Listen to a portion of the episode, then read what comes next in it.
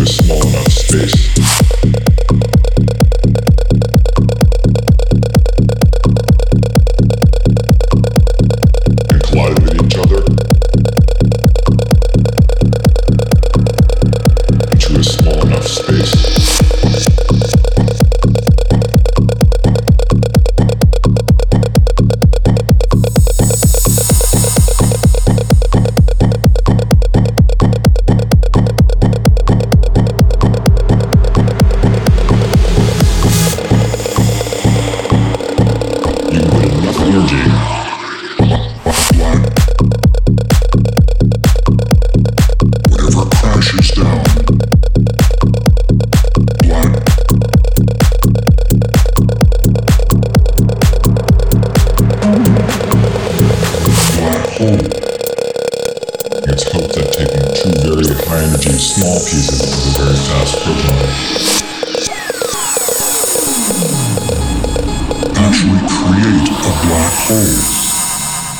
Whatever crashes down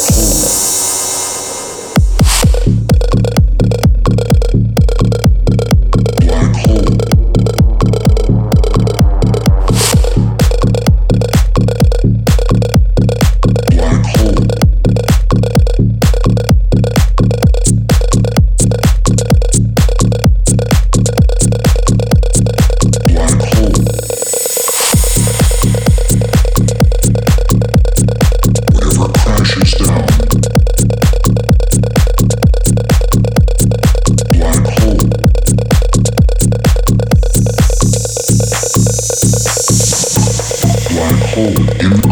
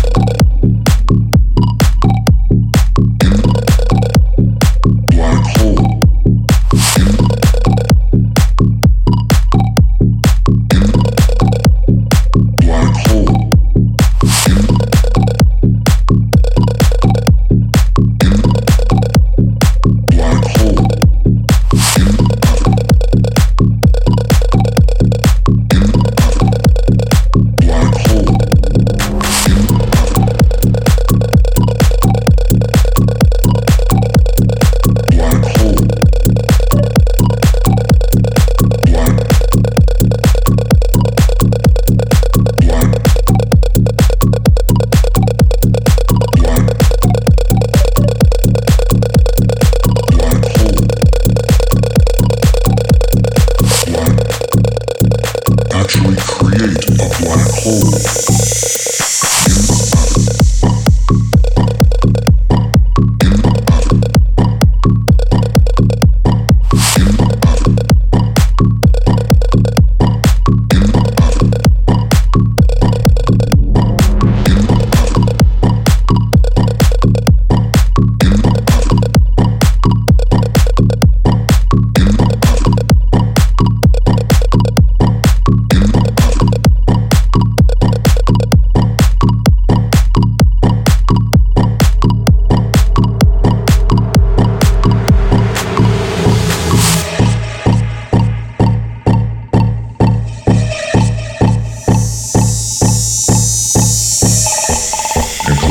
each other, you can put enough energy into a small enough space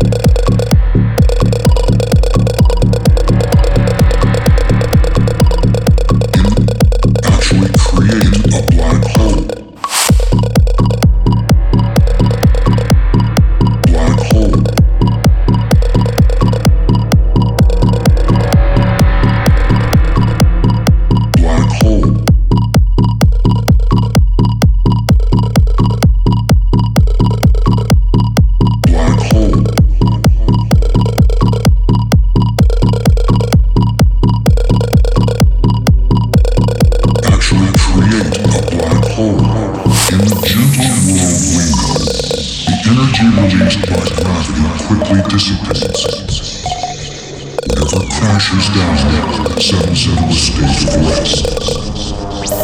It's hope that taking two very tiny small pieces of a very fast proton and colliding with each other, you can put enough energy into a small enough space